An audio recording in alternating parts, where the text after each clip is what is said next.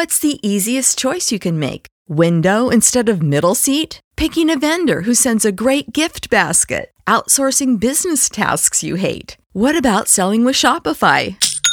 Whether you're selling a little or a lot, Shopify helps you do your thing, however you cha-ching. Shopify is the global commerce platform that helps you sell at every stage of your business. From the launch your online shop stage to the first real life store stage, all the way to the did we just hit a million orders stage. Shopify's there to help you grow. Whether you're selling scented soap or offering outdoor outfits, Shopify helps you sell. Wherever and whatever you're selling, Shopify's got you covered. Sign up for a $1 per month trial period at shopify.com slash try. Go to shopify.com slash try now to grow your business, no matter what stage you're in. Shopify.com slash try.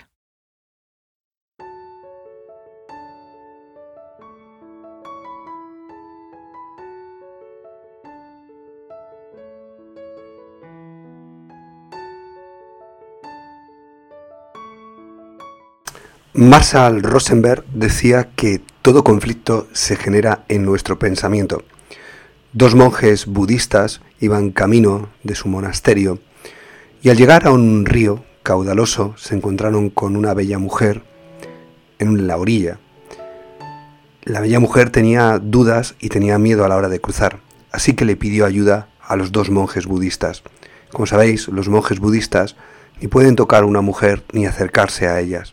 Sin embargo, uno de ellos le pidió que se subiera a su espalda y le ayudó a cruzar el río. El otro monje, el que no había ayudado a la mujer, fue todo el camino rumiando lo que había hecho su compañero. Había tocado a otra mujer, la había subido a su espalda, no había pedido permiso y se había saltado todas las normas.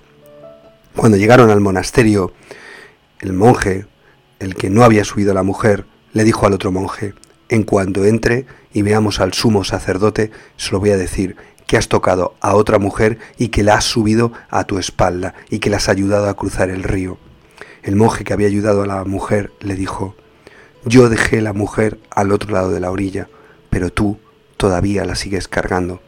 Y es que el conflicto se genera en el pensamiento, el conflicto se genera siempre en un debería más que en un necesitaría. Y esto es lo que vamos a hablar hoy. De esto vamos a hablar hoy en este podcast, en tu podcast de educación que es Impulsa tu escuela. Vamos a hablar del conflicto, de cómo afrontamos un conflicto cuando llega con unas familias al colegio. Algunas técnicas, alguna estrategia para intentar resolverlo y para intentar modificar ese conflicto que nos va a llegar. Mi nombre es Ricardo Recuero y ya sabes, esto es Impulsa tu escuela, algo más que un podcast de educación. Esto es una tribu educativa.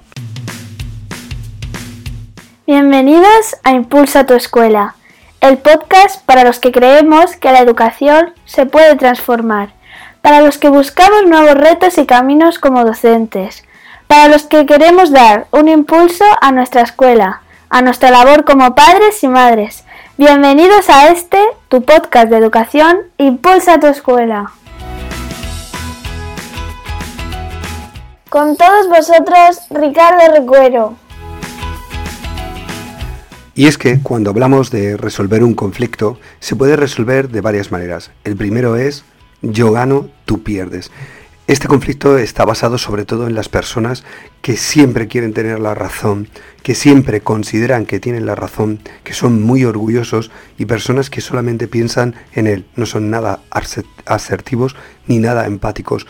Lo que consideran es todo el momento que ellos tienen razón y que quieren salirse con la suya en cualquier tipo de conflicto. Luego está el tú pierdes, yo pierdo. Es decir, aquellas personas que saben que no tienen razón, que saben que van a perder el conflicto, pero bueno, si pierdo yo, te llevo conmigo al fondo. La otra opción es yo pierdo para que tú ganes, que es la sumisión. Es aquellas personas que al final le acaban dando la razón a la otra persona para seguir evitando el conflicto. Es decir, sumisión es aquellas personas que evitan el conflicto y para ello le dan la razón a la otra persona. Y luego está el ideal, el ideal que es yo gano, tú ganas, que es cuando hay un consenso y los dos ganamos de ese conflicto y de esa situación que nos ha surgido y que nos ha traído un problema. Pero realmente cuando nos surge un conflicto en el colegio, ¿cómo lo podemos resolver? Imaginaros una situación en la que un papá, una mamá, o un papá y una mamá, o dos mamás, o dos papás aparecen en el centro, en el hall del centro, se encuentran con el conserje y le dicen al conserje, venimos a hablar con el director o con la directora y venimos muy enfadados. Son papás que vienen con un tono de voz elevado, con una actitud bastante, bastante eh, furiosa. El conserje rápidamente acude al director. ¿Cómo lo resolvemos? Bien, el primer paso que tenemos que hacer es rápidamente la primera parte de una resolución de un conflicto que es la recepción. ¿Cómo se realiza la recepción? Pues muy sencillo. Lo primero que vamos a hacer es ir a donde están las personas con las que vamos a mantener esa reunión conflictiva. Si yo les hago pasar, el aumento del, del, malestar irá a más.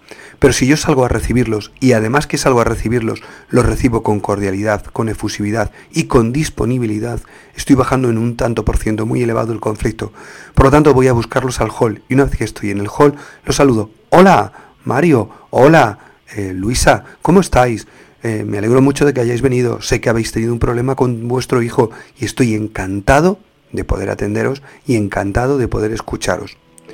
Con estas palabras les estamos dando la importancia que merecen. El siguiente paso es llevarlo a nuestro despacho. Cuando los llevamos a nuestro despacho, es ideal que cualquier conflicto se resuelva en una mesa redonda. Si no tenemos mesa redonda, entonces tenemos que buscar la ubicación con sillas en diagonal. Es decir, que yo me siento en diagonal con las personas con las que tengo conflicto. Nunca de frente, porque de frente nuestro lenguaje no verbal, nuestro lenguaje corporal ya les está mandando una actitud de choque, de enfrentamiento. Y no nos interesa. En diagonal estamos mandando un mensaje de cercanía, de disponibilidad, de que les vamos a escuchar, de que vamos a estar atentos a lo que todos ellos nos dicen. Como los papás que han venido a vernos tienen la necesidad de contarnos lo que nos ha ocurrido o lo que les ha ocurrido, lógicamente la primera parte es escuchar. Nos callamos, les damos la palabra y les escuchamos. No les interrumpimos bajo ningún concepto, porque ellos necesitan explicar qué sienten. Una vez que ellos han terminado, vamos a seguir los pasos que nos dice Marshall Rosenberg para solucionar este conflicto. El primero es observar sin emitir juicios. Es decir, mientras que ellos están hablando, nosotros tenemos que observar y escuchar lo que nos dicen sin emitir ningún tipo de juicio. Porque si emito juicios, no voy a resolver bien el conflicto. Aquí radica la gran dificultad de este sistema de resolver conflictos. Una vez que yo los estoy escuchando y que los estoy observando, ha llegado el momento de manifestarles lo que me está produciendo esta situación. Les pongo de manifiesto lo que siento ante esta situación, lo que me está produciendo este conflicto y lo que me está haciendo sentir, igual que ellos me han manifestado lo que me están haciendo sentir. Una vez que les he dicho lo que me ha hecho sentir esta situación, les manifiesto mi necesidad. Necesito que confiéis en mí, necesito que confiéis en el centro, necesito que hagamos estos pasos para resolver este conflicto. ¿Por qué esta necesidad? Porque, como os he dicho, el conflicto siempre parte de un debería. Y generalmente si recordáis cualquier conflicto que habíais tenido, siempre acaban diciéndote, deberías haber hecho, deberías haber dicho, más que un necesito que hubieras dicho, necesito que me hubieras hecho. Siempre se parte de un debería en lugar de un necesito. Una vez que le he dicho cómo me siento y lo que necesitaría, es el momento de transmitirles mi petición. Os pido que confiéis en el centro, os pido que confiéis en los pasos que vamos a seguir para resolver este conflicto. Y esta petición tiene que estar en base a esa situación a la que nos hemos enfrentado, a esa situación que nos está produciendo incomodidad y que nos está produciendo ese, conflicto. Una vez que yo he terminado esa petición, es el momento de dar las gracias. Es la ley del pico final. Repasamos los acuerdos, repasamos todo lo que hemos hecho, y una vez que están repasados, es el momento de agradecer su presencia, de agradecer lo que nos han dicho, de agradecer que hayan contado con nosotros. Esos acuerdos que hemos alcanzado deberemos trabajarlos en los próximos días para continuar con la resolución del conflicto y sobre todo para demostrar que aquellos que necesitan los padres que aquello que nos han explicado, que aquello que nos han pedido, también se ha convertido en algo asertivo para nosotros, que lo hemos escuchado, que lo hemos entendido y que lo vamos a entender o que lo vamos a tratar de resolver. Pero ¿qué pasa cuando, por ejemplo, en lugar de venirnos al hall, qué pasa cuando nos encontramos con un conflicto en el que salimos a las 2 de la tarde para entregar a los niños y viene un papá o una mamá muy enfadada por algo que le ha dicho su hijo? Claro, se va a acercar a nosotros cuando estamos en una situación en la que estamos atendiendo a otros niños y que estamos entregando a los niños a otros padres. En ese momento es clave varias frases. La primera es, es muy importante para mí lo que me tienes que decir, pero ahora no puedo escucharlo en este lugar. Entonces, espérame unos minutos y nos vamos a un lugar donde pueda darte toda mi atención. ¿Qué estoy haciendo? Le estoy calmando al padre, pero lo estoy calmando de una manera en la que le doy mi disponibilidad, mi cercanía y la importancia a lo que él me quiere comentar. Y a la vez trabajo la tranquilidad y la paciencia en una situación que puede ser incómoda y que tenemos que gestionar en un momento delicado.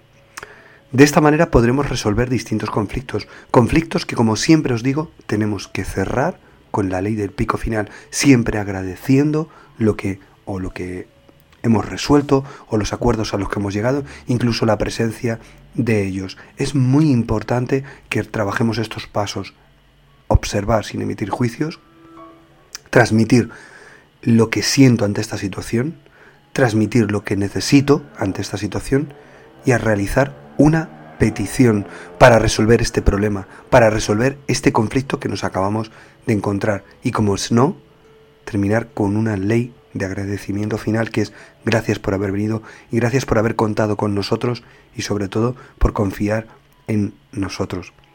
Espero que estos o estas cuatro pautas que da Marshall Rosenberg en la comunicación no violenta nos sirvan para resolver muchos conflictos. A mí me han ayudado muchísimo, en mi centro los utilizamos muy a menudo y funcionan a las mil maravillas. Hasta aquí el capítulo de hoy, espero que os haya gustado. Nos vemos el próximo viernes con un nuevo episodio de esta, tu tribu de educación, que se llama Impulsa tu escuela. Hasta entonces, os deseo una feliz semana. Chao.